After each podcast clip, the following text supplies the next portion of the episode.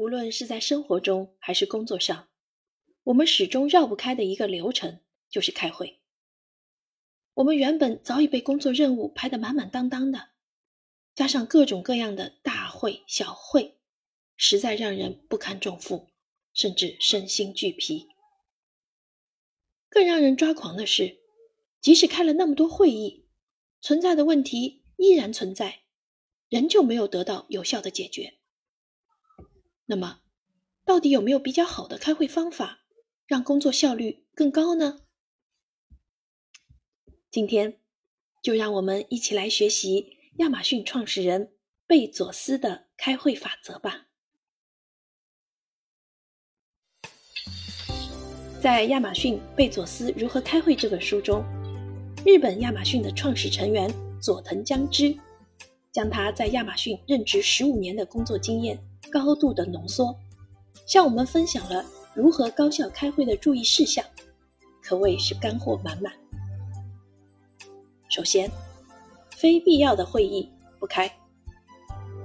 一九九五年，在位于华盛顿州西雅图市家中的车库里，贝佐斯创办了亚马逊。当时的亚马逊规模极小，最开始做的是图书的售卖。然而，二十多年后的今天，亚马逊发展突飞猛进，成为一家全球有数十万雇员的大型跨国企业。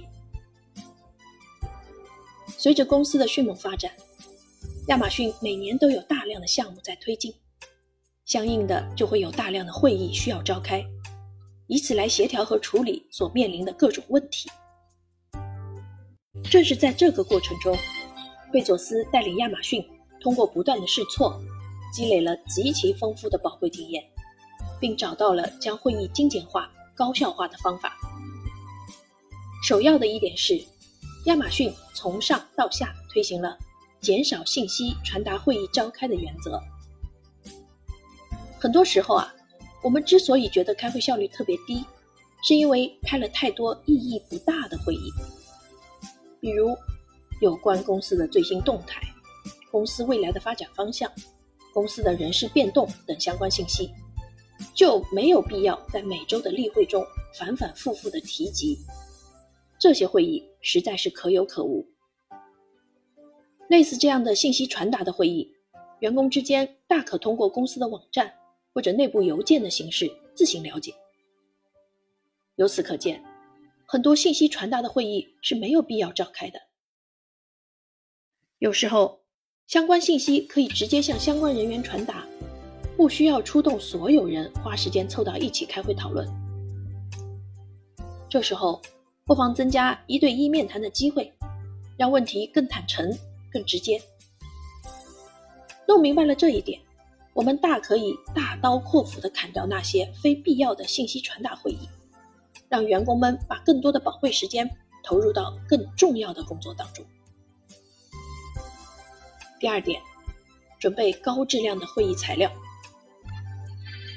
无论是线上还是线下，开会就是多个人就一个议题同时展开讨论，或是做出决策，或是拿出想法，这就是开会的目的。为了实现这个目的，会议召开者首先要做足案头工作，准备好高质量的会议材料，让会议事半功倍。那么，什么是高质量的会议材料呢？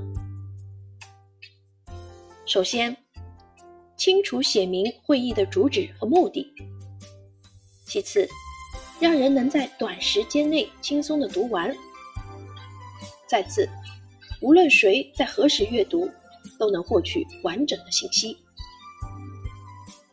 当会议材料达到以上几点要求后，会议的召开者可以在更短的时间内。做出更准确的决策，此时会议的效率自然也就提上来了。为了准备好这些高质量的会议材料，亚马逊规定开会的时候不允许用 PPT。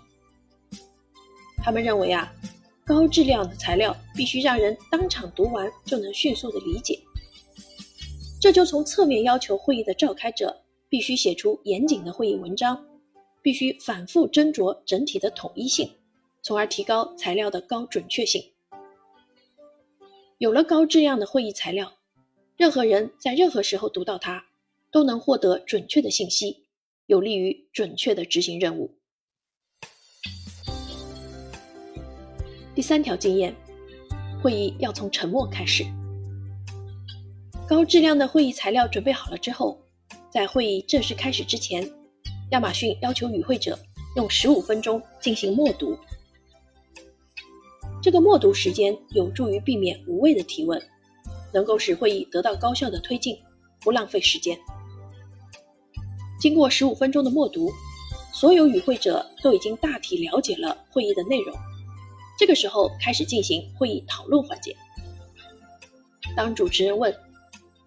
大家有任何疑问吗？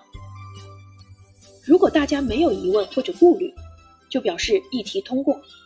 等会议结束后，就可以照着计划目标逐一的落实。如果大家心存疑虑，就可以在会议现场指出来，群策群力，共同解决问题。召开会议的目的，就是通过会议讨论，做出正确的决策。亚马逊在整场会议的结尾。